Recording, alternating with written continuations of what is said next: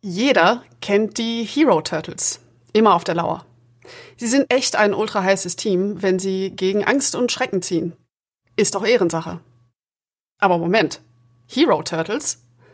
Das sagt mir tatsächlich nix. Ich kenne nur die Teenage Mutant Ninja Turtles. Vier mutierte Schildkröten, die die Straßen New Yorks mit ihren Kampfkünsten von Bösewichten freihalten. Tatsächlich stecken hinter den Hero Turtles und den Ninja Turtles ein und dieselbe Comicvorlage. Für eine Zeichentrickserie zum Thema wurde lediglich das Wort Ninja ausgetauscht, um die Serie vermeintlich kindgerechter zu gestalten. Und wer es noch nicht erkannt hat, ja, ich habe in meiner Einleitung den Songtext von Frank Zander zitiert, den er für das deutsche Intro dieser Serie geschrieben hat. Was es damit und den Turtles im Ganzen auf sich hat, möchte ich einmal näher betrachten. An mir sind die vier Schildkröten allerdings größtenteils vorbeigegangen. Deswegen habe ich mir, wie immer, einen Experten in die Kanalisation geholt, der mir und damit auch euch die Welt der Teenage Mutant Ninja Turtles erklären kann. Dieses Mal ist das Mattes Penkert-Hennig, der Comics lebt und atmet. Mattes ist unter anderem der Übersetzer der neuen deutschen Turtles-Veröffentlichung im Hause Splitter. Er hat zudem den Blog deinantiheld.de gegründet und veröffentlicht dort auch weiterhin. Und zudem schreibt er auch für den Tagesspiegel, Panini Comics und den Comic Talk mit Hella von Sinnen. Und, last but not least, hört man ihn und seine Expertise regelmäßig beim Comic-Podcast Pow. Hallo und herzlich willkommen, Mattes. Hi, grüß dich, schön, dass ich da sein darf. Ich freue mich. Ja, schön, dass du hier bist und mit mir einmal die Welt der TMNT erkundest. Mattes, da habe ich jetzt direkt schon beim Namen die erste Frage, nämlich in diesem Titel stecken vier recht wilde Bausteine. Teenage Mutant Ninja Turtles. Was hat es damit auf sich? Worum geht es hier?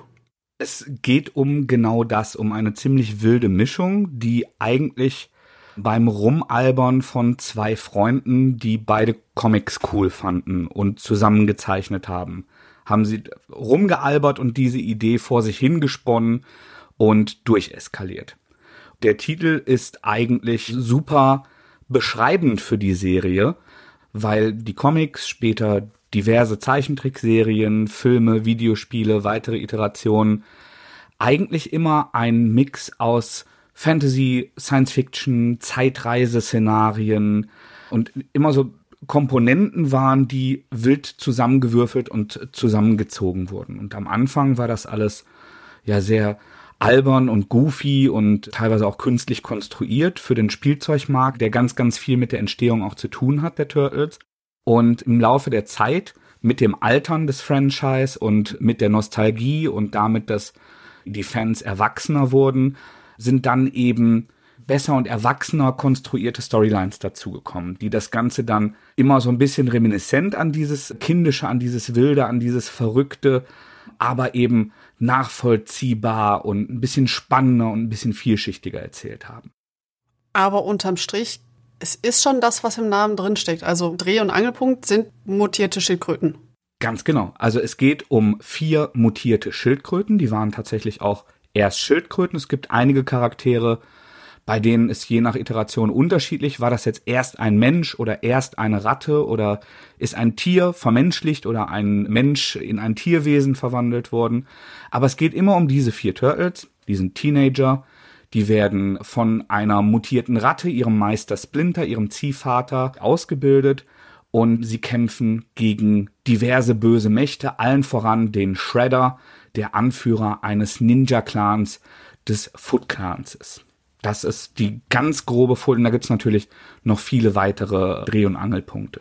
Dann würde ich jetzt gerne, bevor wir das Personal vorstellen, wissen wollen, woher kommen denn diese mutierten Schildkröten? Also was ist so in der Welt der TMNT die Entstehungsgeschichte? Dreh- und Angelpunkt für all diese Mutationen, also wir haben gerade schon gehört, es ist eine an unsere reale Welt angelehnte Welt. Viel spielt in New York, überwiegend halt im New York der 90er, äh, 80er, 90er, wo die ursprünglichen Iterationen erfunden wurden. Und es geht immer um dieses Mutagen, dieses Us, eine grüne Substanz, das beim Spielzeug auch immer wie so ein Slimy-Derivat war, das eben Mutationen auslöst. Diese Mutationen und dieses Us, die haben unterschiedliche Ursprünge. Meistens hat das mit Außerirdischen aus einer anderen Dimension, der Dimension X, zu tun. Das heißt, wenn du jetzt sagst, das hat unterschiedliche Ursprünge, dann vermute ich, dass du da an der Stelle darauf anspielst, dass eben je nachdem, welche Iteration vom Universum, vom Franchise man sich jetzt anschaut, dass es da unterschiedliche Entstehungsgeschichten gibt? Ja, ganz genau. Sehr, sehr häufig sind es halt diese außerirdischen Wesen, die dieses Us entwickelt haben, dieses Mutagen. Es gibt aber in allen Versionen auch immer menschliche Forscher, Genforscher, verrückte Wissenschaftler, die eben technisch oder anderweitig Dinge manipulieren. Und in diesen Spielfilmen, die es in den 90ern gab, die mit so Puppenanzügen aus der Schmiede von Jim Henson gemacht wurden, da hatte das Us tatsächlich auch menschlichen Ursprung, wurde es also von menschlichen Wissenschaftlern entwickelt. Heißt das, dass dann gezielt an Schildkröten experimentiert wurde oder sind die eher ein Unfall? Es ist in der aktuellen Comic-Iteration so, dass experimentiert wurde, aber im allerersten Comic, den Kevin Eastman und Peter Laird entwickelt haben, da war es so, dass ein Junge mit einem Aquarium, mit so einem Goldfischglas mit vier Schildkröten drin über die Straße läuft und in einen beinahe Autounfall verwickelt wird, dieses Us ihn trifft und dann die Schildkröten und das Us durch einen Gullideckel in die Kanalisation gespült werden. Beide dieser Macher sind große Fans von Frank Miller, der damals die Daredevil Comics gemacht hat und Elektra hat er entwickelt oder Stick, das sind Charaktere, die auch nicht Comicleser vielleicht aus der Netflix Serie kennen, diesen ganzen Ninja Zweig von Daredevil eben. Und der Gag an diesen Turtles, die eigentlich auch wirklich als einmalige Lachnummer gedacht waren, deshalb hieß dieses Comicstudio auch Mirage Studio. Es war nur ein Trugbild. Es war gar nicht als richtige Firma gedacht. Hat dann aber Jahrzehnte gehalten. Sehr charmant. Und dieser Junge, der dann auch Us abbekommen hat in die Augen, das sollte eben Matt Murdock sein. Das heißt also, dass die Entstehungsgeschichte der ursprünglichen Turtles mit der Entstehungsgeschichte des Frank Miller Daredevil eng verbunden ist. Okay. Oh, das ist aber schon sehr spannend. Bleiben wir doch gerade mal bei diesen Original-Comics. Gibt es dann auch eine Art Timeline für dieses Universum oder eine Geschichte im Sinne vom historischen Begriff? Manche Iterationen haben mehr fortschreitende Storyentwicklung als andere. Aber es sind eigentlich erst ziemlich spät, ab 2003, die Fox-Serie und diese alten Mirage-Comics, dass wirklich eine Entwicklung da ist, dass sich auch an ein älteres Publikum gerichtet wurde. Bei vielen früheren und vor allem, wenn ein kindlicheres Publikum angesprochen wurde, war das weniger. Die Entwicklungen sind selten absolut, also dass wirklich Charaktere versterben oder anderweitig ausscheiden oder auswandern oder ersetzt werden oder dass sich grobe Personalzusammenstellungen ändern. Das ist etwas, was relativ spät erst in den 2000ern Einzug gehalten hat. In die Mirage Comics noch etwas mehr, die aber auch immer sehr Patchwork-mäßig waren, die immer mehr so Geschichten waren, die man dann wieder ersponnen hat und Bezug auf alte Geschichten genommen haben. Also auch da stand nicht eine kontinuierliche Geschichte wie bei Spider-Man oder Batman im Vordergrund. Ich hatte immer eher den Eindruck, dass sie sich überlegt haben, okay, was ist ein Thema, was wir jetzt gerade cool finden, was wir jetzt gerade zeichnen und schreiben möchten und wie stellen wir dann Zusammenhänge her. Und da hat man sich eben orientiert an Zeitreisesachen. Beide sind große Fans von Jack Kirby, der natürlich Comic geprägt hat wie kaum jemand anders in Amerika. Diese Kirby-Bläschen, die man beim Silver Surfer und so weiter auch sieht. Eine Geschichte nimmt mal darauf Bezug. Wieder andere haben dann leicht bekleidete Barbaren und Amazonen und mhm. nehmen so Bezug auf diese Schwermetall-Heavy-Metal-Comics der 80er, zu denen der Kevin Eastman auch eine enge Beziehung hat, weil er später jahrzehntelang der Chefredakteur des Magazins ist. Das heißt, im Grunde genommen haben all die verschiedenen Iterationen so ein bisschen ihr eigenes Ding gemacht. Was aber, glaube ich, relativ ähnlich geblieben ist zwischen den verschiedenen Einträgen, sind vermutlich die Charaktere. Ja, die sind sehr ähnlich geblieben. Was interessant daran ist und kaum vergleichbar mit einem anderen Franchise ist, dass die sich immer wieder befruchtet haben. Normalerweise, wenn man so Reboots oder neue Iterationen hat, macht jeder sein neues Ding und sagt, das fand ich aber nicht gut. Und meistens war es so, dass die Mirage Comics Sachen von der Kinderserie, die eigentlich zur Spielzeugpromo gemacht wurde, mit einbezogen hat, weil sie die cool fanden, weil sie die auch abgesegnet haben. Spätere Serien beziehen dann wieder Sachen aus den Mirage Comics ein und so weiter. Also es ist immer ein Resampling und es werden immer wieder aus allen möglichen Iterationen Charaktere und Ereignisse äh, zusammengezogen und neu erzählt. Aber was allen gleich ist, also diese Hauptpersonalien, das sind eben die Turtles, vier Charaktere, die in dem ursprünglichen Comic sich eigentlich nur durch ihre Waffen unterscheiden und auch alle so latent aggressiv das gleiche Mindset haben. ja, okay. Splinter, ihr Lehrmeister, Casey Jones, so eine Bürgerwehr eigentlich machte, der zieht mit Hockeymaske und Baseballschläger durch die Straßen und verprügelt Gangster, meistens von den Purple Dragons. Das ist so eine Gang in den Straßen von New York. Und April, April O'Neill. In den ursprünglichen Iterationen ist sie Reporterin, später hat sie auch andere Funktionen, ist sie Studentin, Wissenschaftlerin. Und auf jeden Fall ist das Prägende in allen Geschichten, wie es erzählt wird, dass sie eine Familie, dass sie eine Patchwork-Familie sind und ein enger sozialer Verbund sind. Und diese vier Schildkröten in dieser Kinderserie, um Spielzeug zu promoten, werden denen vier verschiedene Persönlichkeiten gegeben. Es gibt Leonardo, der mit der blauen Maske, auch diese Farbunterscheidung wird eigentlich erst für die Kinderserie dazugegeben, um sie leichter erkennbar zu machen. Leonardo ist der Anführer, der Ehrenhafte, derjenige, der die Regeln des Vaters dann auch daran erinnert und die beachtet, wenn die draußen sind und kämpfen und Splinter nicht dabei ist. Michelangelo ist der Teenager, der alberne, der der Quatsch macht, aber eben auch der empathische, der Herz hat, der immer darauf achtet, dass es allen gut geht. Es gibt Donatello, das ist der mit der lilafarbenen Maske, das ist der Nerd von denen. Also der mag Science Fiction, der mag Wissenschaft, der ist ein Computer-Nerd. Das heißt also, der bastelt viel, der erfindet selber Sachen und ist ein Technikgenie, aber eben auch etwas kühl und etwas überanalytisch. Und dann gibt's noch Raphael. Raphael ist der Heißsporn. Das heißt also, der ist der Aufbrausende, der Wütende, ist dadurch auch der kräftigste, also das ist der, der vorausgeht und zuerst draufhaut, ohne Fragen zu stellen. Aber im positiven Sinne auch der leidenschaftlichste. Das ist auch der, der, wenn alle anderen niedergeschlagen sind und nicht mehr weiter wissen, aus seiner Wut diese Energie entwickelt und die ganze Chose dann wiederbelebt. Das ist so das Kernpersonal der Guten. Die haben jetzt, hast du eben gesagt, auch alle unterschiedliche Waffen, richtig? Yes, richtig. Ja, das will ich jetzt natürlich auch wissen. Okay, das ist gut, dass du mich darauf hinweist. Das sind so Sachen, die ich immer für gegeben halte und dann nochmal erinnert will.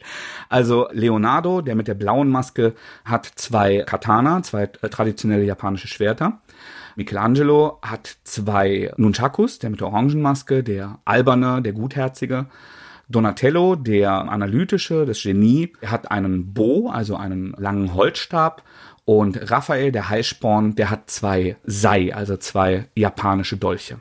Ah ja. Das sind so die Signature-Waffen von den Vieren. Die sind ja auch tatsächlich alle jetzt durch spezifisch japanische Kampfkünste geprägt. Weißt du, ob das eine tiefere Bedeutung hat? Also abgesehen davon, dass es offensichtlich Ninja Turtles sind. Anfangs tatsächlich nicht, weil man, wie gesagt, sich persiflierend auf diesen Miller Daredevil gestürzt hat und man sowohl bei Mirage als auch bei der ursprünglichen Cartoon-Serie, die bei uns ja von Frank Zander vertont wurde, die Titelmelodie, wie du vorhin so schön zitiert hast, je später die Iterationen werden, richtig schön wird's, finde ich, ab 2012, einmal mit dieser 3D-animierten Nickelodeon-Serie, von der ich visuell erst etwas abgeschreckt war. Und bei der IDW-Comic-Serie, die mein Herzensprojekt, mein Kernstück, meine liebste Kontinuität ist. In beiden spielt das Japanische eine größere Rolle, bei IDW noch mehr, weil da tatsächlich, das ist ein leichter Spoiler, also wer das ganz unbefleckt lesen will, spult jetzt vielleicht eine Minute vor. Das eine, was bei IDW anders ist und im ersten Band, der bei Splitter Ende des Jahres erscheint, geklärt wird, ist, die sind nicht nur einfach durch einen wissenschaftlichen Unfall entstanden, sondern auch reinkarniert. Das bedeutet, dass Splinter und die vier Turtles ein Leben hatten im feudalen Japan und sie dort bereits gegen Urokusaki, diesen bösen Anführer des Foot Clan, der später der Schredder wird, gekämpft haben, von ihm hingerichtet wurden und nun in diese absurden Körper reinkarniert wurden. Und diese modernen Iterationen, die natürlich auch immer noch im Westen entstanden sind in Amerika, aber eben 2012. Also hier hat viel mehr Manga und Anime vorher Einzug gehalten. Mhm. Japanische Einflüsse, auch hochkulturell japanische Einflüsse, historische und feudales Japan, sind jetzt fest in der Popkultur verankert. Das bedeutet, dass insbesondere der brasilianische Zeichner Matteo Santoloco da ganz, ganz viele kulturelle, zeremonielle Dinge verarbeitet hat und viel mehr auf Bekleidung, auf ja eben dieses feudale Feeling geachtet hat. In den modernen Iterationen ist das viel, viel größer. Während es früher eben diese klischeeig überzeichneten Actionfilm-Plattitüden sind, die man auch von Van Damme und Michael Dudikoff kennt. Also ich bin Jahrgang 82, Videothekenkinder kennen diese sehr amerikanisierte Sicht auf Japan und japanische Kultur. Da würde mich jetzt mal interessieren, gut, wir haben zumindest im Hinblick auf die Kampfkunst diesen japanischen Einschlag. Die Namen der Turtles sind allerdings alles Künstler. Hat es damit auch was auf sich, dass sie alle diese italienischen Künstlernamen haben? Absolut. In den ursprünglichen Fassungen ist es Splinter, Mal ist er erst eine Ratte, mal ist er erst ein Mensch gewesen. Mhm. In jedem Fall ist er derjenige, der die Turtles benennt. Und er benennt sie so, weil er in der Kanalisation, während er mutiert, während er intelligenter wird, ein Buch über Maler der Renaissance findet. Und dann eben diese vier Namen dann den Turtles gibt, um ihnen Namen zu geben. Ah. Bei IDW ist es so, dass April zu Beginn bei StockGen, das ist eine Biotech-Firma, ein Praktikum macht und da zuständig dafür ist, die Versuchstierchen zu füttern und sich um die zu kümmern. Und sie benennt die, weil sie sich gerade in der Uni mit Renaissance-Malerei befasst. Okay. April und Casey, hast du eben gesagt, das sind ja die einzigen Menschen aus dieser Found Family, richtig? Aus dieser Patchwork-Familie. Genau. Je nach Welt und je nach Version gibt es da Ausnahmen, die vereinzelt dazukommen. In der Kernmannschaft sind das die einzigen Menschen, genau. Also April kommt eigentlich aus guten familiären Verhältnissen, hat eine stabile Beziehung zu ihren Eltern, je nach Iteration. ja. Während Casey eigentlich ein traditionelles Problemkind ist. Aber er hat ein gutes Herz. Der ist schon gewalttätig. Er nimmt das Gesetz selber in die Hand. Selbstjustiz ist da ein großes Ding aber er möchte das Richtige tun. Und er hat eine sehr enge Bindung in jeder Welt, in jeder Version, das gehört ganz, ganz fest dazu, zu Raphael, weil das natürlich charakterlich sehr gut zu ihm passt. Und Raphael auch in fast jeder Version so eine Loner-Storyline hat, wo er alleine loszieht, weil er sich mit den anderen streitet. Der ist auch so der pubertärste von denen, der emotionalste. Mhm. Und der zieht dann halt los, um auf eigene Faust Sachen zu machen. Und irgendwann trifft er Casey und sie knallen dann aneinander und verhauen dann irgendwann zusammen Gangster. Weil in New York natürlich ständig irgendjemandem die Handtasche geklaut wird oder sonst irgendwas Fieses passiert. Ja. Und es ist eigentlich auch fast immer so, dass Casey und April romantisches Interesse aneinander entwickeln. Mal schreitet das weiter fort, mal weniger. Interessantes Experiment macht die Nickelodeon-Trickserie, die ist jetzt wirklich viel, viel besser als dieser oberflächliche visuelle Blick, wo alle dachten, das ist jetzt ein Cash Grab für Kinder, die am Anfang mhm. Fans waren.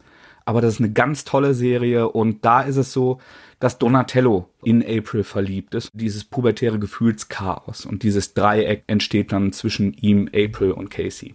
Eine Frage, die sich für mich daraus jetzt ergibt, so in den verschiedenen Einträgen, wie reagieren denn generell Menschen darauf, wenn sie redende Schildkröten und Ratten treffen?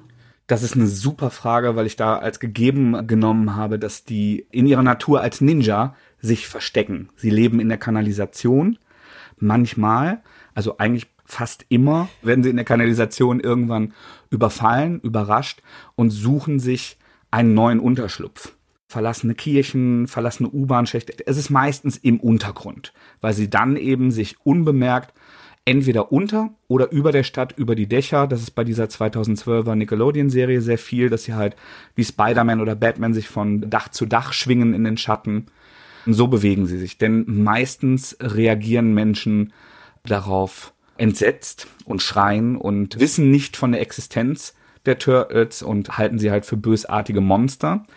Es gibt immer mal wieder Stories, in denen böse Mutanten, andere Mutanten auf die Stadt entfesselt und losgelassen werden. Und meistens ist es dann so, dass wenn die Turtles dann auftauchen, um das Problem zu lösen, sie nicht als Helden gefeiert werden, sondern eben als Teil dieser monströsen Bedrohung gesehen werden und auch vor Polizei oder Militär sich in Acht nehmen müssen. Okay. Kommen wir mal zu den Bösewichten. Ja. Da haben wir im Grunde genommen ja auch ein recht feststehendes Kernpersonal.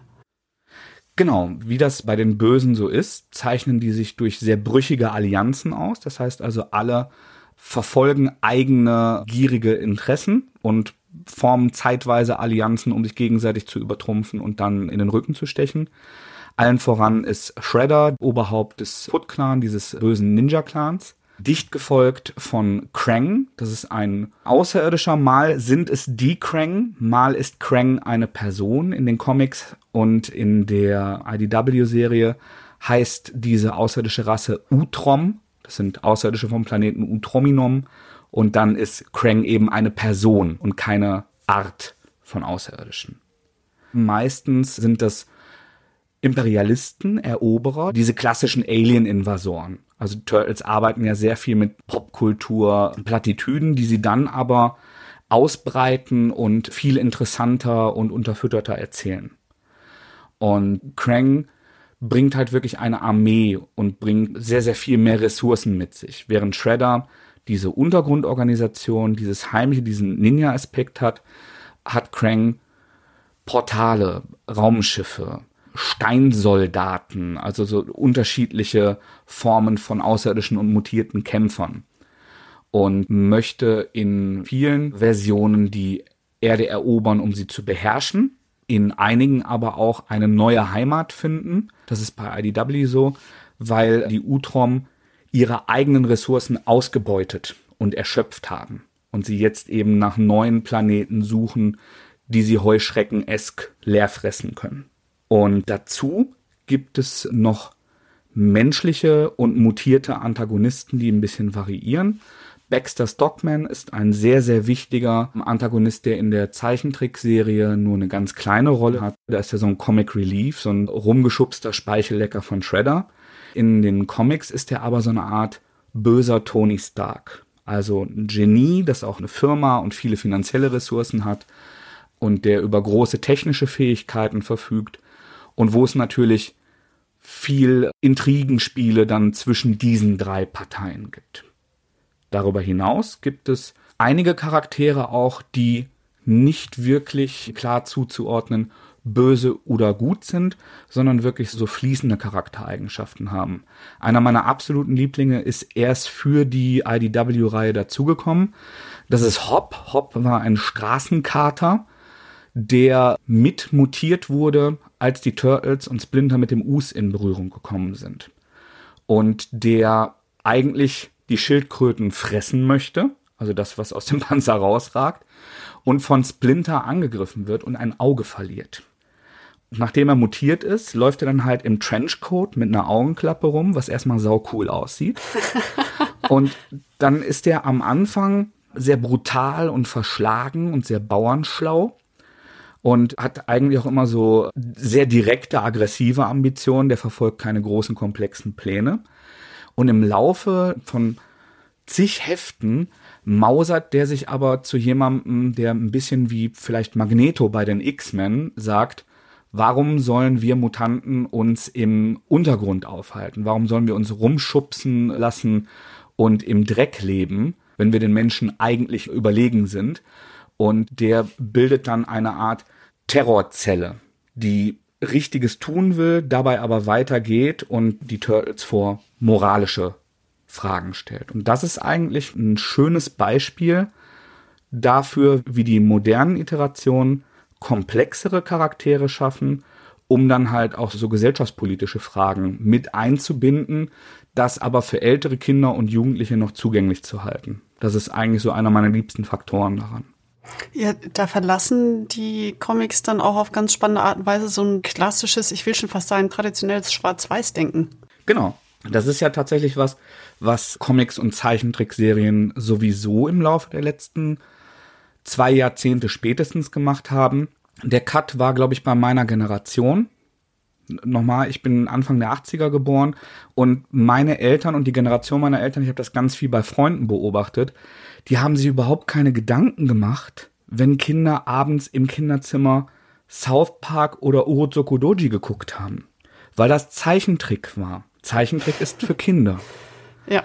Und wir Kinder der 80er und der 90er sind jetzt mit dem Wissen aufgewachsen, nein, Zeichentrick ist nicht immer für Kinder. Ja. Und wissen, dass die Inhalte unterschiedlich brutal, aber auch unterschiedlich komplex sein können. Und deshalb gibt's, glaube ich, diese Angebote heute auch.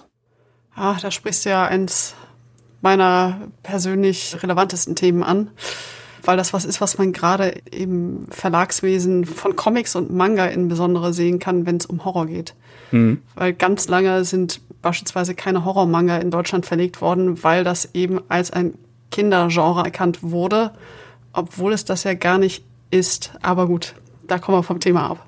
Als mündiger Fan von Comics und Zeichentrickserien finde ich super, dass es Dinge gibt, die in ihrer Komplexität, in ihrem Anspruch mir auch heute Spaß machen. Denn auch wenn die 90er Turtles nostalgisch mir total Spaß macht und das Schön ist, das mit kleineren Kindern zu gucken, staffelweise durchziehen, da wird man doof. Ja. Das ist wie mit He-Man oder wie mit ich glaube, Transformers bilden noch eine Ausnahme, weil die tatsächlich auch schon in ihrer Herangehensweise komplexer waren und da ein höherer Anspruch war. Aber viele von diesen Trickserien, die produziert wurden, um Spielzeug zu vermarkten, haben nicht viel Fleisch auf dem Knochen. Die sind genau dafür da, dass Kinder das gucken und sagen, der ist cool, Papa, kauf mir den auch. Das ist auch wie ich selbst die wenigen Folgen, und das sind wirklich wenige, die ich gesehen habe von eben dieser Zeichentrickserie, von den, mhm. wie sie da ja hießen, dann Teenage Mutant Hero Turtles. Nur in Europa übrigens. Ja, genau. Ich glaube mhm. in England auch, also jetzt nicht nur Kontinentaleuropa. Ja. Aber warum auch immer man den Begriff Ninja Kindern nicht zugetraut hat das ist genau das, was ich von dieser Serie auch im Kopf habe. Ja, das kann man sich mal angucken und es sind schon sehr viele bunte Bilder, aber im Grunde genommen habe ich es auch damals als Kind schon als ein bisschen hohl empfunden. Also es hat mich nie wirklich angefixt. Ich nicht, ich war simpler als du. Mir hat das gereicht. Aber meine Kinder sind jetzt vier und sechs. Ja. Und die sind auch schon was anderes gewohnt. Ja, okay. Es gibt zum Beispiel so eine Kleinkinderserie von Spider-Man, wirklich. Spidey und seine Freunde heißen. Das sieht ein bisschen aus, als hätten die Paw Patrol-Leute es gemacht. Ja. Sehr plastikig. Und das ist für den Kleinen, ist das voll okay, aber man merkt bei dem Großen schon, nach einer Folge reicht's dem auch. Ja. Dann fragt er sich, warum das jetzt wieder so ist und warum der Status quo jetzt nicht verändert ist und so. Da wachsen Kinder heute anders auf. Ja, ja, aber das ist genau das, was mich gestört hat. Die Sache mit dem Status quo. Ja, genau. Ah. Den wollte man nicht verändern. Das war nicht der Zweck dieser Serien. Der Zweck dieser Serien war, Spielzeug zu verkaufen. Das ist aber gar nicht schlimm, weil die ganz viele Sachen gemacht haben, die Eastman und Laird auch cool fanden. Und dann wieder in ihren Comics reflektiert haben, die dann wieder in spätere Zeichentrickserien Einzug gehalten haben. Das heißt also, dass eigentlich die Iterationen immer voller und nährwertiger und aufregender werden. Ich würde gerade noch mal ganz kurz zu den Lebewesen, die diese Welt beleben, zurückkommen. Gerne. Und zwar hast du in unserem Vorgespräch einen Begriff fallen lassen, über den ich mir jetzt gerne noch etwas mehr erzählen lassen würde. Das waren die Albtraumbiber. Ja. Und ich bin einfach sehr gespannt, was es damit auf sich hat. Gerne. Also die 2012er Nickelodeon TV-Serie, die auch etwas plastikig aussah, aber wirklich super und sehr zu empfehlen ist, auch wenn sie schwer zu bekommen ist auf Blu-ray, glaube ich, nicht veröffentlicht und digital sehr teuer und nicht in gängigen Streaming-Diensten oder nicht komplett. Die Entwickler dieser Serie, die hatten einen großen 80er, 90er Horrorfetisch und haben sehr, sehr viele dieser Dinge eingebaut und kinderkompatibel gemacht. Zu meinen Favoriten gehören mutierte Eichhörnchen, die Giga-esque dann halt Giga-Aliens sind. Das heißt also, die spucken dann halt auch grünes Zeug, das ist dann keine Säure, weil das für Kinder zu brutal. Aber die seilen sich von der Decke ab, die haben dann diese langen Köpfe, haben dann aber noch diese buschigen Schwänze und haben auch diese glänzende schwarz-blaue Textur wie die Giga-Aliens. Ja, also um das an dieser Stelle kurz allen zu erklären, die den Zusammenhang nicht kennen. Das Set und Monsterdesign vom 1979er Film Alien ist vom Schweizer Künstler Hans-Rüdi Giger beigesteuert worden. Ja, vielen Dank für den Hinweis. Ja, ganz genau das. Es gibt eine Folge, in der die Turtles Albträume haben und in Albträumen von mystischen Bibern verfolgt werden, die lange Klauen als Fingern haben, also die dann so Freddy Krüger-Derivate sind, auch mit entsprechenden Anspielungen. Und, das habe ich bei unserem Vorgespräch ganz vergessen, dir zu sagen, der Schauspieler, der den Reanimator gespielt hat, spielt einen der Hauptantagonisten in dieser Serie. Jeffrey Combs. Genau. Der spielt Dr. Falco, der später nochmal einen Charakterwandel durchmacht im Laufe dieser Serie. David Tennant, der Doctor Who unter anderem gespielt hat oder hier in Good Omens mitgespielt hat. Der spielt den Fugitoid, einen verbündeten Roboter der Turtles. Corey Feldman, dieser 80er Kultstar, der unter anderem in Lost Boys mitgespielt hat, spielt Slash. Seine Zugehörigkeit, ob er gut oder böse ist, nicht ganz geklärt, aber er ist ein großer, wuchtiger, brutalerer Turtle. Also diese Serie ist A für Kinder konzipiert, hat aber B insbesondere wenn man Nerd ist, wenn man viel sich mit Filmen, mit Horror, mit entsprechenden Franchises auseinandergesetzt hat, ganz, ganz viele Anspielungen. Ich denke, ich werde gleich gucken nach der Aufnahme, ob ich die Serie auftreiben kann. Ich glaube, ohne bezahlt zu werden, dass der werbefinanzierte Streamingdienst Pluto das komplett anbietet. Okay, danke für den Hinweis. Ja. Wir hatten jetzt schon erwähnt, okay, das spielt in New York. Die Turtles verstecken sich gerne in der Kanalisation. Ist das denn so, dass diese New Yorker Kanalisation dann auch den Hauptteil der Handlungsorte ausmacht oder wie muss ich mir das vorstellen? Die Kanalisation ist vor allem die Zentrale, das Hauptquartier der Turtles. Nein, ziehen sich zurück, da wohnen sie. Das stört Casey und April auch weniger, als sie das logisch tun sollte. Die Geruchsbelästigung wird selten thematisiert. Ja. Und es gibt immer wieder Storylines, in denen in diese Kanalisation eingedrungen wird. Häufig hat der Foot Clan dann doch die Turtles gefunden, also ihren Ort ausfindig gemacht und ist ein beliebtes Motiv, dass man dann sein Zuhause verlassen und sich neu formieren muss. Es gibt aber auch andere Wesen. Gerne ist es der Alligator Leatherhead, der auch mal gut, mal böse, mal unorientiert ist, der durch die Kanalisation dann dorthin gelangt. Manchmal ist die Kanalisation Schauplatz, wenn andere Wesen sich dorthin verirren. Sie ist aber vor allem das Hauptquartier der Guten. Aber kann man denn dann zumindest Pauschalisierung, dass New York der Handlungsort ist oder verlässt die Erzählung auch wirklich mal diese Szenerie gänzlich? Absolut. Also New York ist für Storylines, die sich mit dem Foot Clan oder mit den Purple Dragons, also mit dieser anderen Gang befassen, manchmal auch mit anderen Mutanten, ein Großteil der Handlungsorte. Aber die Dimension X, also die Heimat dieser Utrom-Aliens, stellt immer mal wieder einen Handlungsort dar. Es gibt immer wieder Storylines auf anderen Planeten. Es gibt so eine Art Wrestling- oder Gladiatorenliga, in der alle möglichen Wesen gegeneinander antreten. Da kommt es dann auch zu Crossovers mit anderen anthropomorphen Indie-Comics. Es gibt einen tollen Samurai-Hasen, Usagi Yojimbo heißt der, von dem es eigene Comics im feudalen Japan gibt, die treffen dann zusammen. Oder sie werden ins feudale Japan zurückkatapultiert, entweder weil sie mit Usagi Yojimbo zusammentreffen oder weil es andere Zeitreiseauslöser gibt. Sie werden ins prähistorische Zeitalter zurückgebracht, zum Beispiel weil es einen Unfall mit Portalgeneratoren der Utroms gibt und die in der Steinzeit Dinosaurier klauen wollen, um New York damit zu überfallen. In kindergerechteren Iterationen. Es gibt Episoden auf hoher See zur Zeit der Piraten und der Handelsföderation. Es gibt ganz, ganz, ganz, ganz viele verschiedene Schauplätze. Aber die beliebtesten sind tatsächlich New York in der Gegenwart oder in der Gegenwart der jeweiligen Serie, die Dimension X oder andere Planeten. Es gibt noch den Planeten Neutrino, das sind später Freunde von den Turtles, die gegen die Utroms kämpfen. Ja, das sind die Hauptschauplätze. Was die Erde angeht, gibt es sonst eigentlich nur Northampton. Das ist ein ländlicherer Vorort von New York. Und das ist tatsächlich auch so eine wiederkehrende Storyline, wenn jemand verletzt oder angegriffen oder entführt wurde, wenn es einen schweren Schock in dieser Story gibt, gibt es dort einen Landsitz der Familie Jones, also der Familie von Casey, wo man sich neu formiert, wo man so zu sich kommt, sich erdet. Das ist zum Beispiel in dieser 2012er Serie dann der Ort, wo sie diese Visionen von den Albtraumbibern haben.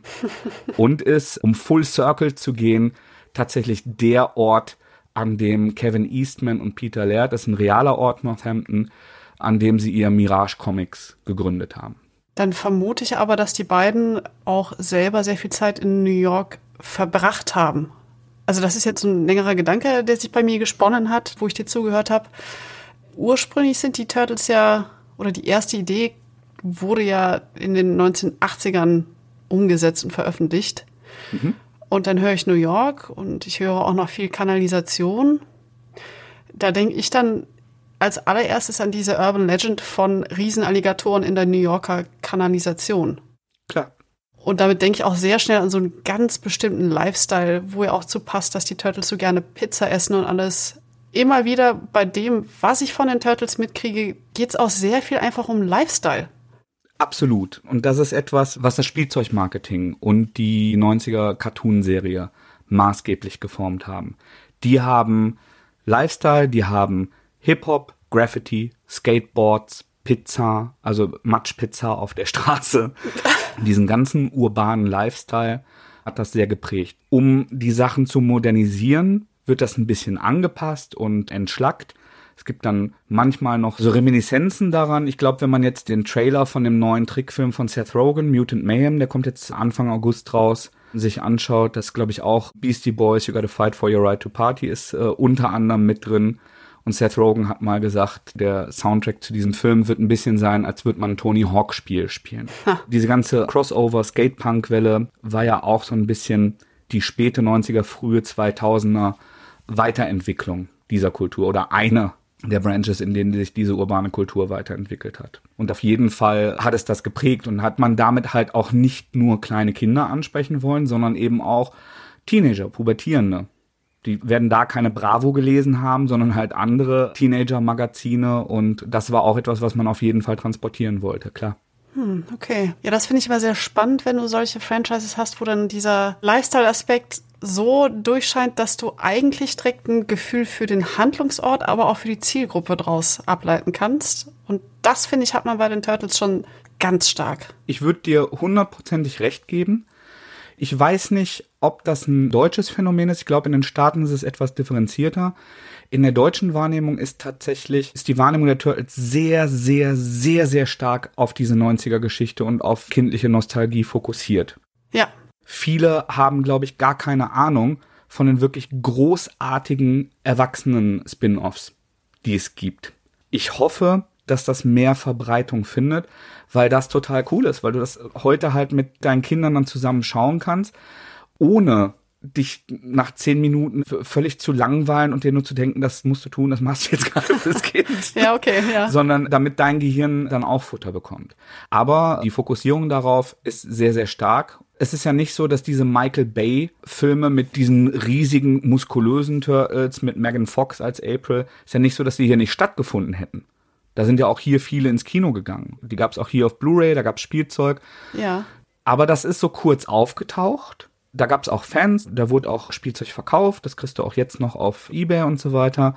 Aber daran erinnern die Leute sich nicht so richtig. Sie erinnern sich an ihre nostalgischen Erinnerungen. Ja, wobei bei den Michael Bay-Filmen ist mein Eindruck, dass das auch damit zusammenhängt, dass diese Filme nie aus dem Schatten der anderen großen Spielzeugfilmreihe von Michael Bay getreten sind, und zwar die Transformers-Filme. Genau, also man hat da ein bisschen versucht, die hart überlatschte ja. Formel darauf nochmal anzuwenden, ja. Total, also, ja. Die, die, haben mich ganz gut unterhalten, aber ich glaube, ich habe die auch beide nur einmal gesehen. Das ist nicht, dass ich gesagt hätte, das ist eine Beleidigung meines Phantoms und des Andenkens an alles, was ich schön finde, aber ich habe sie halt auch nur einmal gesehen. Ach nee, immer diese Beleidigung meines Phantoms, wo ich mir immer denke, ah, so leicht kann man das jetzt auch nicht kaputt machen. Genau, so bin ich auch drauf, weil ich mir denke, hey, wenn dir die Version nicht gefallen hat, die andere ist ja noch da. Die ist jetzt nicht verbrannt, weißt du. Ist, ich ja, bin genau. da auch sehr entspannt. genau. Dankeschön. Danke. Aber nun gut. Kommen wir noch mal zurück zu den Turtles an sich Mhm. Was mich noch so ein bisschen interessieren würde, ist, was so die Regeln der Welt sind. Ich habe jetzt schon rausgehört, es gibt die Mutationen, es gibt auch mal Aliens, es gibt Zeitreisen, das ist ja alles so ein buntes Potpourri. Mhm. Aber auch da so zwischen den verschiedenen Iterationen, gibt es Dinge, die gleich bleiben? Ich weiß beispielsweise nicht, gibt es Magie in dieser Welt? Gibt es sie nicht? Mhm. Es gibt durchaus auch Magie wobei Magie mal technologischer und mal wirklich so im klassischen Fantasy-Sinne sein kann. Es gibt einen Charakter, eine Zauberin namens Renee, die in der Lehre bei einem anderen Magier ist und ein Zeitzepter hat. Und sie ist etwas ungeschickt und noch nicht so begabt im Umgang damit. Und sie sorgt immer wieder für Komplikationen. Die gibt es in der 2012er Serie, die gibt es ursprünglich in den Mirage Comics. Das ist so eine wiederkehrende Folie, was mir auch sehr gut gefallen hat, die Turtles sind ja auch Nerds. Also insbesondere Mikey, der gern Manga liest und Videospiele spielt und Donny, der klassischer ist, also mit Homecomputer und Pen-and-Paper-Rollenspiel und so weiter. Und da gibt's in der 2012er Serie zum Beispiel noch eine tolle Folge, in der eine mutierte Eule die Turtles zwingt, an einem großen Larp in der Kanalisation teilzunehmen. Das ist sehr, sehr spannend in der IDW-Reihe, also meinem Heiligen Gral, da gibt's tatsächlich auch, das wäre aber ein übler Spoiler. Ich deute das vorsichtig an. Die ersten 100 Hefte, weil so lange gibt's das jetzt schon, die gehen auf Heft 150 zu. Ui. Splitter plant aktuell 15 so wirklich dicke Collection-Bände, die in den Staaten jetzt schon rausgekommen sind. Und da ist so mit dem, ich glaube, siebten Band gibt es ein Ereignis, das die Welt sehr verändert. Und das viel auch mit Magie, auch mit japanischer Folklore zu tun hat. Und da gibt es irgendwann einen großen Reset der Welt, der wirklich ganz, ganz neu ist und vorher in anderen Iterationen nicht da war. Es gibt so ein paar Begrifflichkeiten, die mir unklar sind, mhm. die immer mal wieder auftauchen, wenn man sich so mit den TMNT befasst du hast am Anfang jetzt schon ganz gut erklärt, was dieses Us überhaupt ist oder auch halt darauf hingewiesen, dass es unterschiedliche Bedeutungen haben kann, je nachdem, welchen Eintrag man sich anguckt. Aber ein Begriff beispielsweise, der immer wieder auftaucht, ist das sogenannte Technodrom. Mhm. Was ist das? Das Technodrom ist tatsächlich relativ schnell und unkompliziert erklärt. Es war zuallererst ein Spielzeug. Eine große fahrbare Kugel auf Ketten mit einem Auge oben drauf die Kriterien, die da angewandt wurden, war, dass es möglichst cool aussehen sollte. Punkt. Das ist quasi das Kommandozentrum von Krang. Häufig aber eben nicht das Kommandozentrum in der Dimension X, sondern so das Ausgelagerte auf der Erde. In der 90er Zeichentrickserie befindet es sich häufig unterirdisch, also irgendwo erdkernnah als Basis. Von da wird hin und her teleportiert und werden finstere Pläne geschmiedet. Bei den Michael Bay-Filmen, bei dem zweiten, dient es als Invasionsvehikel. Und bei IDW ist es ein Gerät, um die Erde zu terraformen. Das heißt also, um unsere Atmosphäre so anzupassen, dass sie für Utroms atembar wird, für uns eher nicht. Also in jedem Fall ist es ein Instrument des Bösen. Es wird immer befehligt von Krang oder den Krang, wenn es denn mehrere sind. Mhm. Und ja, es ist ein Kriegsgerät im weitesten Sinne. Gibt es das schon seit den Ursprungscomics? Nein, das Technodrom wurde für die Zeichentrickserie und von den Spielzeugmachern entwickelt. Überhaupt sollte jeder, der sich für die Turtles interessiert, die Toys That Made Us Episode auf Netflix dazu ist sowieso eine ganz tolle Serie und das ist ultra aufschlussreich für die Geschichte der Turtles. Aber das nur als Side Note. Dafür wurde es entwickelt. Und ist dann eben zurück in die Mirage Comics gewandert und in moderne Zeichentrick- und Comic-Iterationen. Aber dafür wurde es entwickelt. Überhaupt ist es ganz, ganz oft, dass Dinge erfunden wurden, weil sie cool aussehen. Mhm. Also die Spielzeuge waren unglaublich erfolgreich. Die haben Geld damit gedruckt. Und es hat eine ziemlich kleine, keine kleine Firma, aber die haben vorher keine Actionfiguren gemacht. Actionfiguren waren sehr heiß umkämpfter Markt. Und die hatten dann bei Playmates ihre Actionfiguren-Serie. Und dann war ein sehr großer Druck da. Die mussten eigentlich monatlich einen neuen Charakter machen, um halt neues Spielzeug zu verkaufen, um weiter Umsatz zu machen. Und ganz viele dieser Ideen, die eigentlich rein visuell funktioniert haben. Wir machen jetzt hier so einen Alligator, der hat dann so einen Crocodile Dundee Weste und so einen Hut auf. ja. Das wurde dann eben ausgespielt in der Zeichentrickserie irgendwie so ultra goofy übers Knie gebrochen argumentiert, einmal animiert dargestellt. Dann haben die Sachen, die sie besonders cool fanden, weil absegnen mussten sie alles. Das war von Eastman und Laird von Anfang an festgelegt. Und was sie besonders cool fanden, haben sie zurück in die Comics gespielt und dann eben erwachsener, ausführlicher, spannender argumentiert gestaltet. Hast du vielleicht noch ein paar andere Beispiele von Objekten oder auch Charakteren, die auf diese Art und Weise dann diesen ikonischen Status erreicht haben? Weil, wie gesagt, spezifisch beim Technodrom, es ist einfach ein Begriff, wo du nicht dran vorbeikommst. Ja, das Technodrom ist einer, wir können, glaube ich, noch mal kurz aufs Us eingehen, diese mutagene Substanz. Ja. Mal ist es radioaktiver Abfall, also ein bisschen in Tradition von Spider-Man und Hulk, die ja auch so ikonische Superhelden-Ursprungsgeschichten sind. Bei den IDW-Comics ist es die Urressource von Utromino. Das heißt also, ich habe ja vorhin gesagt, dass diese Außerirdischen da ihren Planeten zu Tode gewrungen haben und jetzt deshalb expandieren müssen, weil die durch ihren Imperialismus halt den ganzen Planeten leer gegrast haben. Und das ist quasi so der Rohstoff des Planeten, was dem Ganzen halt eine viel ernsteren und dramatischeren Anstrich gibt, obwohl es immer noch grünes Glibberzeug ist, das Leute mutieren lässt. Ja. ist dann schon ein spannender Ansatz. Ansonsten sind die Foot Ninja, was zurückgeht auch nochmal auf die Daredevil Comics, denn da und bei Marvel sind es ja die Ninja der Hand, der Hand. Ja. Und das wurde dann komplett verkehrt. Und dieses Logo, also dieser Fuß, der ist ikonisch auch bei allen noch so ernsten Iterationen dabei. Es gibt auch diese wirklich großartigen Indie-Filme der 90er, die sehr düster sind, die erwachsener sind, die auch FSK-Freigaben ab 12 auch heute noch haben, glaube ich. Und dieses Foot-Logo und der Foot-Clan sind auf jeden Fall auch so eine fest besetzte Eigenart.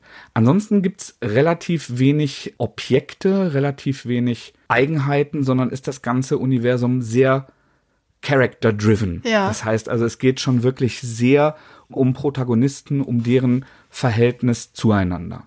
Es gibt noch diese Kapsel, aber das ist auch ein Beiboot vom Technodrom. Da fiel mir tatsächlich gar nicht der Name ein. In der 90er-Serie auch so ein Fahrzeug gewesen, in dem Shredder sich dann mit Bebop und Rocksteady, das sind diese beiden trotteligen Mutanten, das Nashorn und das Warzenschwein, dann haben die so ein Fahrzeug mit einem Bohrer, mit dem sie sich dann vom Technodrom aus nach oben bohren können und so dann halt irgendwo in der Stadt auftauchen und die Menschen terrorisieren. Aber das kann so ikonisch nicht sein, weil der Name mir gerade entfallen ist. ja, okay. Ich würde mal gerne, um etwas Abstand von der Welt an sich zu kriegen, über die Entstehungsgeschichte der Comics reden. Da hast du ja hier und da schon ein bisschen was durchblitzen lassen. Mhm. Ich weiß aber, dass die TMNT eine eigentlich sehr skurrile Entstehung hatten. Tatsächlich reden sowohl Eastman als auch Laird darüber, dass sie Leerlauf hatten. Also die haben wirklich da gesessen, Pizza gegessen und waren auch ziemlich unzufrieden damit, dass sie nicht ihre ganze Zeit mit Comics zeichnen verbringen konnten, sondern ihre Daytime-Jobs hatten, die sie genervt haben. Und es war Kevin Eastman, der zuerst halt so eine Schildkröte, die da auch noch viel schildkrötiger und viel weniger wie ein Superheld mit diesen menschlichen Gliedmaßen aussah und hat der dann halt eine Maske und Katanas gegeben. Und dann hat Lert sich kaputt gelacht und den Block genommen und nochmal eine dazu gemalt. Und dann haben sie wieder zusammengelacht und haben dann halt eine Vierergruppe daraus gemalt. Und auf diesem gleichen Blatt hat Eastman dann Turtles drüber geschrieben, auch in diesem Blockschriftzug. Und Laird hat dann Teenage Mutant Ninja darüber geschrieben, um halt so wahllos Attribute davor zu hämmern. Also es ist wirklich an einem Abend als Kettenwitz entstanden. Und man hat dann überlegt, okay, die Idee ist cool, wir können daraus doch eigentlich ein Heft machen. Ja, lass uns mal ein Heft zeigen. Also das ist witzig, das sieht wirklich cool aus, die Leute lachen da die werden mutiert und dann ist es eben dieses Zeug und das Zeug, durch das die mutieren, ist das Zeug, durch das der Devil auch sein Augenlicht verloren und seine Superkräfte bekommen hat. und bei uns heißen die Ninjas nicht Hand, sondern Fuß. Das haben sie dann zu Ende gesponnen, haben dieses Heft dann relativ schnell gezeichnet. Eastman hat sich noch eine höhere fünfstellige Summe von seinem Onkel geliehen, der das cool fand, daran geglaubt hat und Spielgeld rumliegen hatte.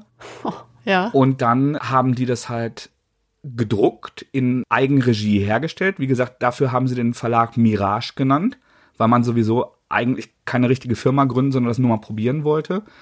Und haben dann diese Hefte auf einer Comic-Con auch in der Nähe verkauft. Ich weiß nicht, ob sie in New York oder irgendwo benachbart war. Auf jeden Fall kannten sie da jemand und haben die da verkauft und haben in Windeseile sehr, sehr viel davon verkauft. Und haben dann also nach dem ersten Heft schon gemerkt, okay, wir hatten das zwar nicht vor, deshalb, Spoiler, stirbt der Schredder auch am Ende des ersten Hefts. Ui, ja. Das haben sie sich alles anders vorgestellt und haben dann halt gesehen, okay, offenbar können wir jetzt noch weiter spinnen und können wir noch weitere Geschichten erzählen und haben dann gleichzeitig aber auch diese Spielzeugdeals und diese weiteren Vermarktungsdeals, die dann so viel nachgezogen haben, von dem ich jetzt gerade schon erzählt habe, gemacht. Eine witzige Side Note ist, dass sie damals schon, also in dieser Entstehungsphase, als sie gemerkt haben, dass es eine Serie, sich Gedanken darüber gemacht haben, wie könnte das eines Tages enden. Sie hatten dann die Idee, dass man eine Geschichte erzählen könnte, die man auch wieder an Frank Miller anlehnt, diesmal aber nicht an Daredevil, sondern an Batman, an seinem Dark Knight, Dark Knight Returns. Also super ikonisches Ding, mhm. sehr düster und Batman ist darin gealtert in diesem Comic, doch eine tolle Trickfilmversion davon und verbittert und tritt seinen letzten Kampf an. Alles sehr hardboiled, sehr zynisch, sehr bitter. Frank Miller eben, mhm. Der auch Sin City gemacht hat für alle, die da vielleicht dran erinnern und da nochmal einen, einen besseren Grip haben wollen, was einen erwartet. Und da haben sie sich überlegt, okay, was ist denn, wenn später nur ein Turtle überlebt hat, obwohl die ja sonst dieser familiäre Bund waren, und der bricht dann jetzt noch einmal auf, um sich zu rächen am letzten Überlebenden des Foot Clans, am Nachfahren des Shredder. Und daraus haben sie dann so ein dystopisches Konzept gemacht, das ein bisschen auch an die Klapperschlange mit Kurt Russell, also Escape from LA, erinnert. Und das ist der Last Ronin, der erst vor, ich glaube, drei Jahren in den Staaten rausgekommen ist. Ja. Und nächste Woche parallel zum Kinostart von Mutant Mayhem bei Splitter in der deutschen Erstauflage von mir übersetzt dann erscheint. Das war mein erster Übersetzungsjob und für Splitter auch der Einstieg jetzt darin, die Turtles machen zu wollen. Zu den Comics, da würde ich gleich gerne nochmal drauf zu sprechen kommen. Ich würde mir jetzt gerne mit dir einmal diese ganzen intertextuellen Bezüge zu den Superhelden anschauen. Also du hast jetzt schon gesagt, du hast teilweise Anspielungen auf Daredevil drin. Es gibt aber auch Ideen von Batman drin. Was sind denn so die gängigen parodistischen Elemente der Turtles? Es gibt wahnsinnig viele parodistische Elemente. Also die Turtles sind davon durchzogen, auch bei den viel ernsteren Iterationen aber eben nicht nur auf Superhelden. Das hatten wir jetzt schon, Daredevil, Batman, es gibt noch einen Charakter, der Nobody heißt, der quasi der Batman in der Welt der Turtles ist. Jemand, der das Gesetz in die eigene Hand nimmt. Ein Selbstjustizler. Moralisch fragwürdig, von guter Intention, mit politisch fragwürdiger Durchführung. Diese parodistischen Bezüge, die beziehen sich aber auch auf Mars Attacks oder andere Invasionsgeschichten mit den Utrom und deren Expansionsdrang. Auf Horrorfilme. Ich habe gerade die äh, Alien-Eichhörnchen erwähnt oder die Albtraumbiber, Zeitreisen, Back to the Future. Im Grunde sind die Turtles eine einzige Popkultur-Parodie, aber nicht im Mel Brooks Sinne, dass man halt die ganze Zeit Sachen verballhornt und dass so eine Veralberung im Vordergrund steht, sondern dass man liebevoll augenzwinkernd Folien übernimmt und darauf überträgt. Ich habe vorhin von Leatherhead gesprochen, der ein Alligator ist und dann diese Crocodile Dundee Attribute bekommt. Es gibt einige Iterationen, in denen Baxter Stockman, dieser böse Wissenschaftler und Antagonist der Turtles, in eine Fliege verwandelt wird Und damit natürlich auf den Horrorklassiker Die Fliege. Für mich ist Carpenter das Original. Ich weiß, es gibt noch eine ältere Version. Ja, von 1958. Genau. Aber Carpenter mit Jeff Goldblum war meine erste Fliege und deshalb denke ich immer daran. Das war nicht Carpenter, sondern David Cronenberg. Cronenberg, danke. C hatte ich noch richtig, den Rest hast du korrigiert als Horrorexpertin. Gut, dass du dabei bist. Macht nix. Vom Jahrzehnt sind die beiden tatsächlich, also in den 80ern, sehr wichtig, sehr prägend im Horrorfilm. Deswegen. Darf man mal durcheinander hauen. Genau. genau dann ist halt Baxters Verwandlung eine Anspielung auf diese Fliege und tatsächlich sind diese Buddy-Horror-Elemente und dass die Fliege dann mit ihrem Speichel oder ihrem erbrochenen Sachen zersetzt, auch ein humoristisches Element in der 2012er Serie, in der Nickelodeon-Serie, wo dann eben andere Mutanten ganz angeekelt davon sind, wie Baxter seine Mahlzeiten zu sich nimmt.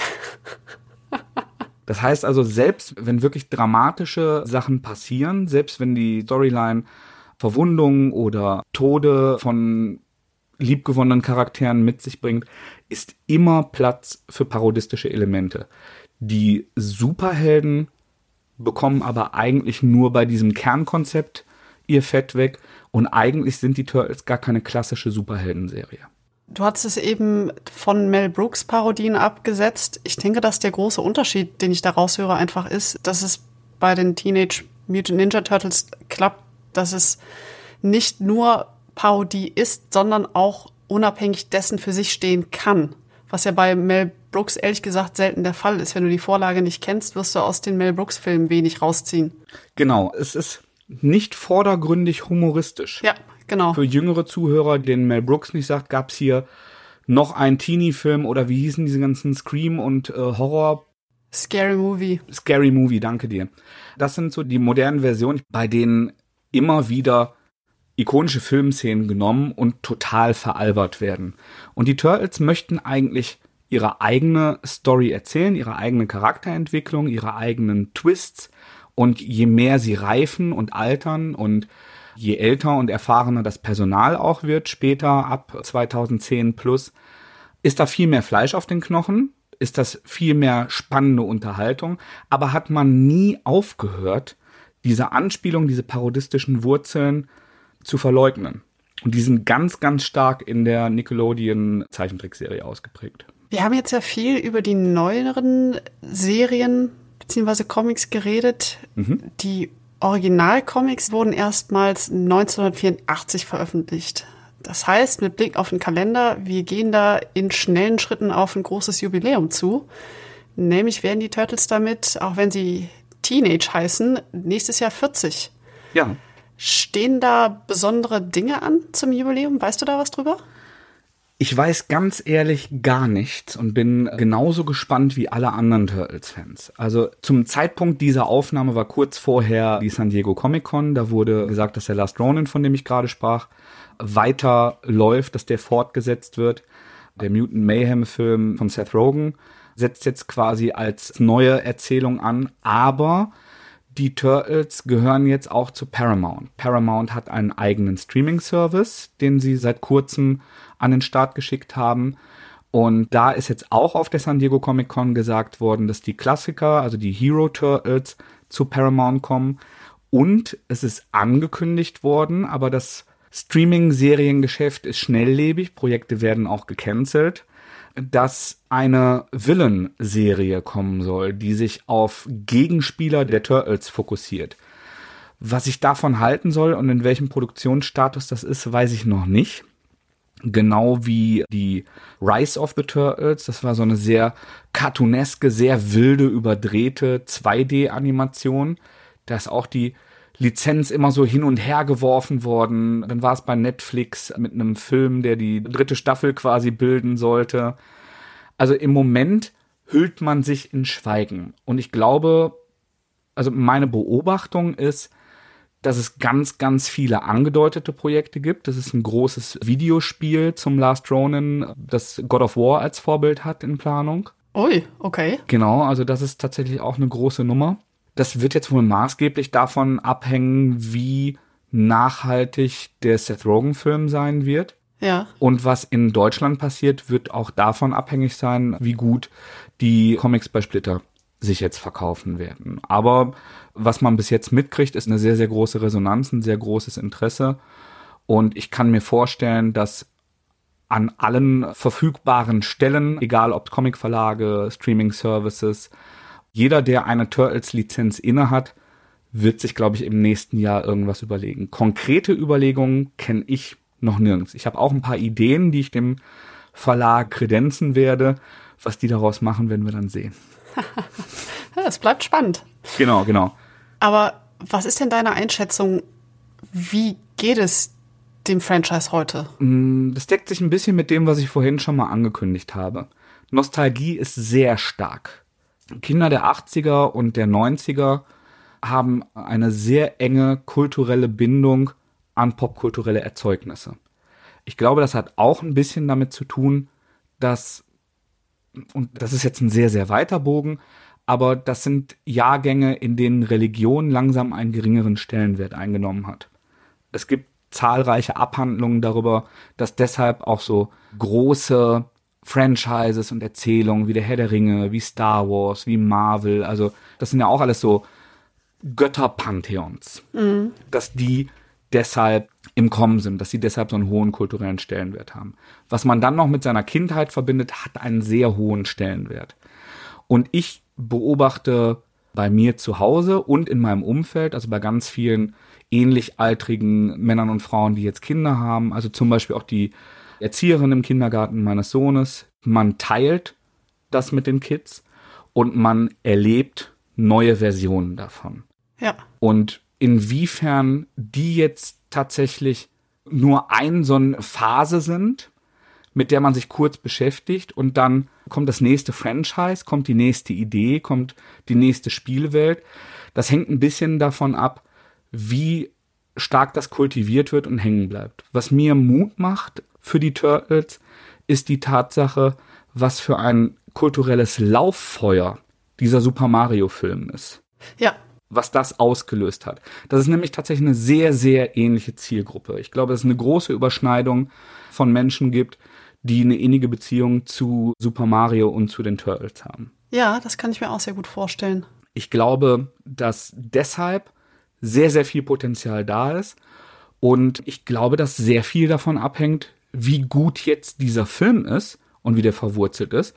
Weil auch wenn ich mir wünschen würde, dass die Comics das Maß der Dinge sind, ist das nichts, was ein derartiges multimediales, kulturelles Echo auslösen kann, wie eben der Kinofilm mit seinem digitalen Release, der danach kommt. Ja. Dann lass uns doch mal gerade zu den aktuellen Splitter-Comics kommen. Also erstens muss ich dir ganz dringend zustimmen. Ich selber lese sehr gerne Comics. Spezifisch den Splitter Verlag wertschätze ich sehr für den langen Atem, den die oft haben. Erzähl uns doch mal mehr über deine Arbeit bei der aktuellen Splitter Turtles Veröffentlichung. Mhm. Was ist deine Funktion da? Ich bin aktuell vor allem Übersetzer. Ich bin daran geraten, ich muss dann einen kleinen Moment zu ausholen, weil ich ursprünglich Lizenzberater war. Okay. Das heißt also, ich mache Reviews, du hast gerade schon angesprochen, ich habe einen Comic-Blog, ich habe einen Podcast gemacht, ich habe Motion Graphics für Comic-Verlage, also so Trailer und sowas gemacht. Und daher kenne ich die Leute bei Splitter schon sehr lange und gut und habe auch ein sehr gutes Verhältnis zu denen, dass man auf Messen mal später abends sich noch nett unterhalten hat. Und die haben eben den Last Ronin eingekauft, weil das so ein alleinstehendes Ding für sich war und haben von IDW angeboten bekommen, guck mal, wir haben noch viele DIN A4 Seiten Material Mirage, dann gab es irgendwann bei Image, das ist der Verlag, der unter anderem Spawn rausbringt von Todd McFarlane. Es gibt wahnsinnig viel und das ist alles bei IDW. Die hatten überhaupt keinen Überblick und haben mich dann gefragt, guck mal hier, vielleicht machen wir Turtles, was sollen wir denn jetzt machen? Mhm. Und dann haben wir telefoniert und ich bin sehr stolz darauf, dass ich da Fan geblieben bin und nicht gesagt habe, ja, damit er überhaupt was macht, lass uns doch mal aus marketingtechnischer Sicht gucken, sondern ich habe gesagt, ich finde, diese IDW-Reihe ist das Nonplusultra. Es gibt davon Collection-Bücher, die Hauptserie und dann gibt's Einzelhefte. Die Geschichte von Raphael, die Geschichte von Shredder, die Geschichte von Krang. Und dann gibt's eine Nebenserie, die irgendwie in der Dimension X spielt. Und die gehören alle zusammen und die haben alle eine Chronologie. Man kann nur die Hauptserie lesen Oder man kann diese Nebengeschichten, die Hintergründe näher beleuchten und die den Schauplatz wechseln, an der richtigen Stelle chronologisch lesen. Und diese IDW Collection, die in den Staaten erscheint, das ist jetzt gerade der 15. Band erschienen, die haben in so einem durchgängigen Buchrückendesign, die sehen alle aus wie diese Bindung bei einem Katana, dann mit so TMNT-Buchstaben drauf in unterschiedlichen Farben. Sehr hübsch sieht das im Regal aus. Und haben dann halt diese komplette Chronologie mit allem. Unter anderem ist ein Ghostbusters Crossover da drin, das aber fest in die Chronologie gehört. und ich habe halt gesagt, das müsst ihr machen. Ja, cool. Und dann hat der Dirk von Splitter gesagt, boah, das ist echt viel. Und das sind ja auch so dicke Bücher. Meinst du, da wollen die Leute dann haben? Und dann habe ich gesagt, ja, ich glaube, genau das wollen Svens haben, weil wenn wir jetzt nur das, wenn wir nur die Geschichte, die ist zwar cool, aber dann habe ich ja alles andere nicht. Und ich möchte eigentlich auch keine Heftchen oder Paperbacks, wenn du mich jetzt fragst, ich finde genau das perfekt. Mhm. Und haben die sich lange zurückgezogen, weil das so eine Lizenz in dieser Menge, ja. das kostet auch ein paar Euro. Und dann haben die sich lange beraten, haben auch überlegt, im Zuge der Pandemie haben sich auch Materialpreise verändert. Wenn wir das jetzt anbieten, was kann das kosten? Wird das dann gekauft? Ja. Und dann haben die auf mich gehört. Also ich bin eigentlich davon ausgegangen, dass ich zwei Monate nichts mehr davon höre. Nach einer Woche rief der Dirk mich dann aber an und sagte, ja, habe jetzt alles so geholt, wie du gesagt hast. no pressure. Würdest du den Last Ronin denn dann übersetzen? Dann habe ich gesagt, ja, aber ich habe noch nie was übersetzt. Also ich, ich glaube, ich kann ganz brauchbar mit Sprache umgehen, aber ich habe jetzt nicht Anglistik oder Germanistik studiert. Ich habe noch nie was übersetzt. Und dann hat er mir was gesagt, was mir Mut gemacht hat und glaube ich auch Sinn macht. Der brauchte auch niemanden, der Germanistik studiert hat, sondern er braucht jemanden, der ein Gefühl für die Figuren hat. Das heißt also, die ganzen Serien, die ganzen Comics gelesen und gesehen hat und ein Gefühl dafür hat, würde der jetzt geduzt oder gesiezt? Wie würde diese Figur jetzt sprechen? Welcher Spruch wäre auf Deutsch jetzt hier angemessen? Mhm. Und das mache ich jetzt. Das ist jetzt meine Aufgabe. Aber ich werde halt auch immer wieder hinzugezogen, wenn es um Titelauswahl geht. Im Grunde auch darum, das zu repräsentieren in der Öffentlichkeit. Das heißt, ich kann jetzt guten Gewissens sagen, dass du die Person bist, die gerade in der deutschen Comicwelt die TMNT maßgeblich formt? Sprachlich ja. mein langjähriger Freund Daniel ist meine erste Lektorinstanz, weil der halt wie ich nicht sprachlich ausgebildet ist, aber sich wie ich sehr häufig vorm Fernseher ärgert, wenn ein Übersetzer einen Fehler gemacht hat und einen Insider nicht verstanden hat oder etwas nicht richtig transportiert hat und der eben auch sehr vertraut mit den Turtles und noch viel mehr als ich vertraut mit japanischer Kultur und Folklore ist. Das heißt also, der federt diese Sachen ab. Und dann gibt's Beispiele noch Sven Jachmann, der das finale Lektorat macht und der ein sprachliches Skalpell ist. Ich finde, Splitter hat auch einen sehr hohen Standard, was Lektorat und Fehler angeht. Das sind die, die jetzt gerade die Turtles formen. Was aber die Titelauswahl angeht und die Richtung, in die das geht, habe ich da feurige Plädoyers gehalten, die sich verfangen haben, offensichtlich. ja. Also aktuell sind auf jeden Fall die ersten drei Bände plus Last Ronin angekündigt, ja. Ja, okay. Sehr spannend. Jetzt weiß ich ja, dass unsere Zuhörerinnen und Zuhörer gerne Podcasts hören. Mhm. Erzähl uns doch, wo wir dich noch hören können, wenn wir mehr von dir hören wollen. Sehr gerne und regelmäßig könnt ihr mich bei Pau, ein Comic-Podcast, was ich mit meinen großartigen Freunden Andreas Wolf und Emo Brauer mache.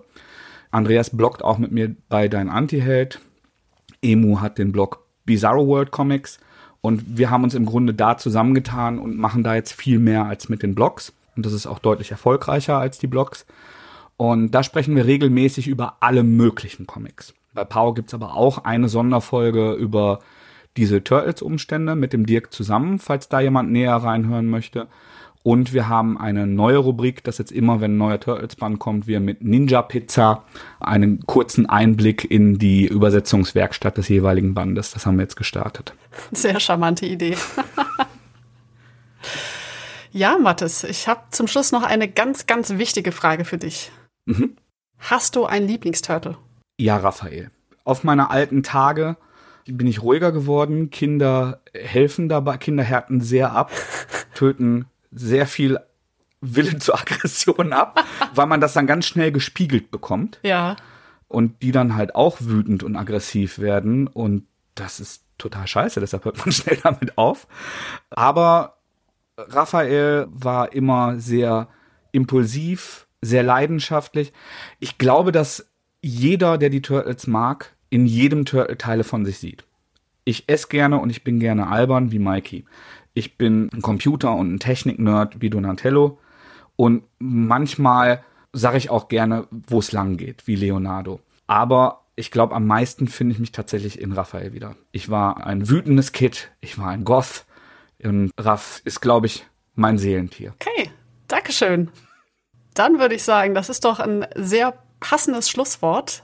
Danke erstmal dir, dass du dir die Zeit für diese Folge genommen hast. Danke dir ganz herzlich, dass ich mitmachen durfte. Hat mir riesig Spaß gemacht. Mir auch, sehr viel Spaß. Ich habe auch sehr viel Neues gelernt. Ich kenne mich jetzt definitiv ein Stück besser aus in der Welt der Teenage Mutant Ninja Turtles.